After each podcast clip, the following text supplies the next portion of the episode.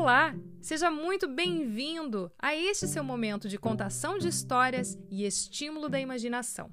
É importante que você faça isso ao final do seu dia, quando já estiver finalizado todos os seus afazeres, se preparando para dormir, pois assim você cria condições de estar na presença, abrindo espaço para acessar o seu subconsciente, facilitando o trabalho da sua imaginação. Sugiro que a partir de agora você utilize fones de ouvido, depois, faremos um breve relaxamento para acessar a melhor frequência de onda cerebral, onde o seu mundo interno é mais real que o seu mundo externo e as imagens que você acessará com esta narração fiquem vivas dentro de você, te socorrendo em algum momento de necessidade. Vamos lá?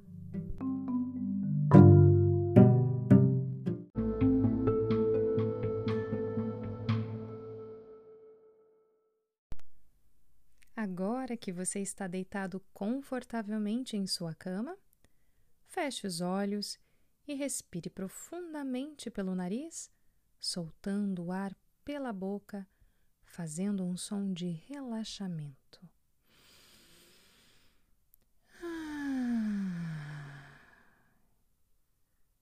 Vamos fazer isso por mais duas vezes. Respire profundamente e solte o ar pela boca. Mais uma vez, respire profundamente pelo nariz e solte o ar pela boca, liberando todas as tensões do dia.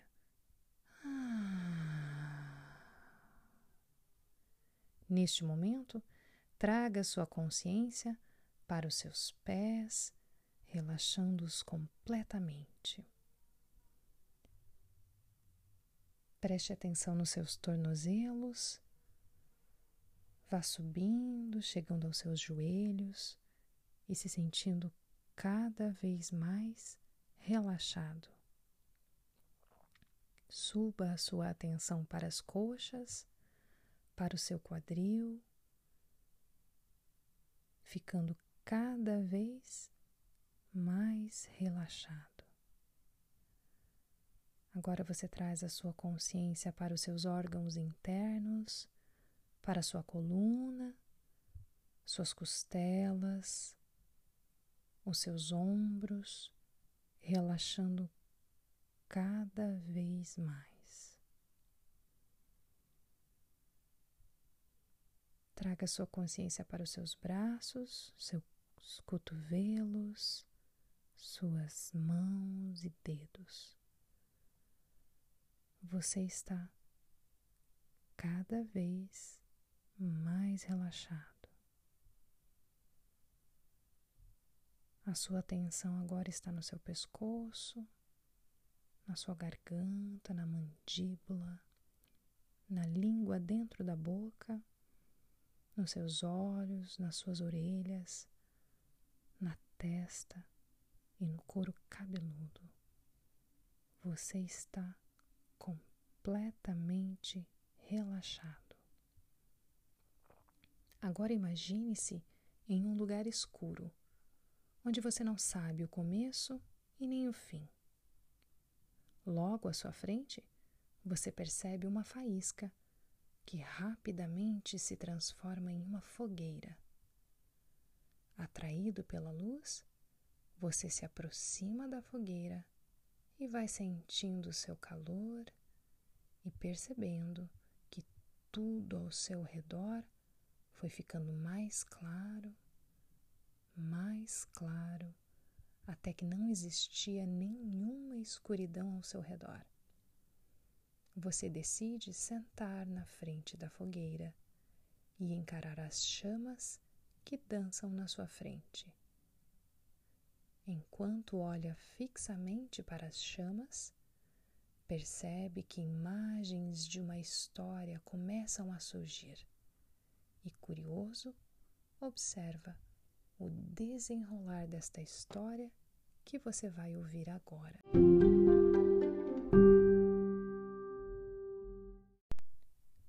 O Lagarto de Esmeralda. Irmão Pedro viveu na Guatemala há muitos séculos, mas o bem que ele fez vive ainda hoje na história do seu trabalho. Era pobre e continuou pobre a vida inteira, pois dava tudo o que tinha aos necessitados. Transformou a própria casa, pequena e humilde, num lugar de tratamento para os doentes. Dizem que à noite percorria as ruas tocando um sininho para lembrar as pessoas de agradecer a Deus e compartilhar as graças recebidas. Certo dia, irmão Pedro estava indo para a cidade e encontrou um homem muito pobre sentado à beira da estrada. Ao ver irmão Pedro, o homem enxugou disfarçadamente uma lágrima. Por que está tão aflito, amigo? Perguntou Pedro, percebendo o desespero do outro. Estou com problemas sérios, disse o homem. Minha mulher está doente e precisa de remédios. Meus filhos estão passando fome, mas não tenho dinheiro e, e não encontro trabalho, eu não sei o que fazer. Irmão Pedro Olhou para o rosto sofrido e desejou ajudar. Mas suas roupas também estavam muito surradas. Sua despensa também estava vazia e o seu bolso mais ainda. Não tinha nada para dar. Levantou os olhos, procurando uma solução. O calor do sol se espalhou pela face bondosa. Meu Deus, disse ele, me ajude a ajudar este homem. Ouviram então um barulhinho. Um lagarto verde saiu de trás de uma pedra e pulou na estrada. Irmão Pedro pegou o lagarto pela cauda e, com um sorriso, pôs o bichinho na mão do companheiro. O pobre homem olhou espantado para irmão Pedro. Então abriu a mão e ficou mais espantado ainda. O lagarto tinha ficado duro e mais pesado, mas continuava verde. O homem examinou com atenção e viu um milagre. A criatura viva tinha se transformado num lagarto de pura esmeralda. Venda o lagarto, disse irmão Pedro, e compre os remédios para sua mulher e comida para seus filhos.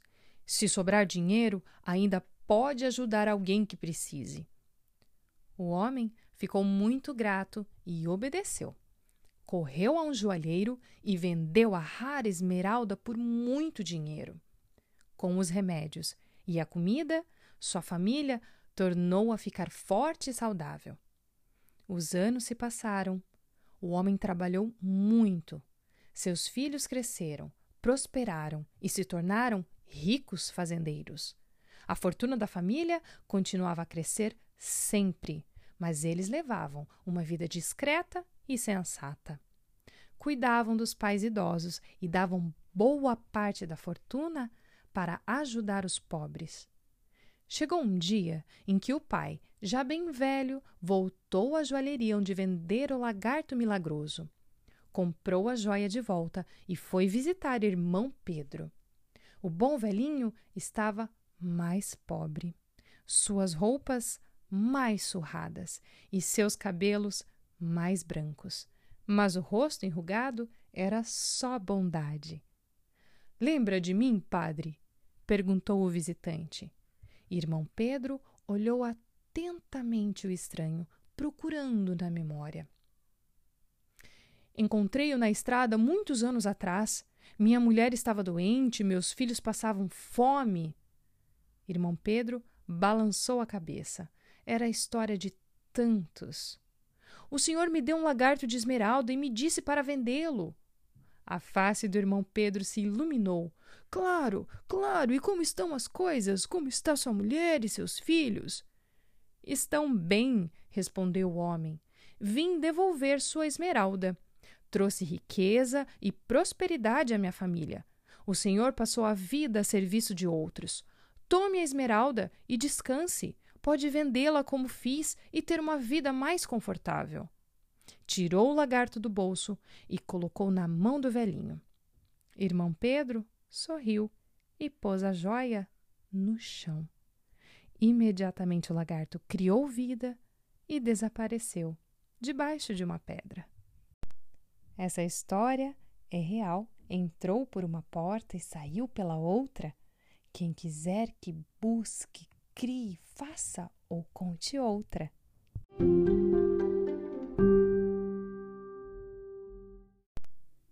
Agora você vai trazendo devagar a sua consciência de volta para o seu corpo.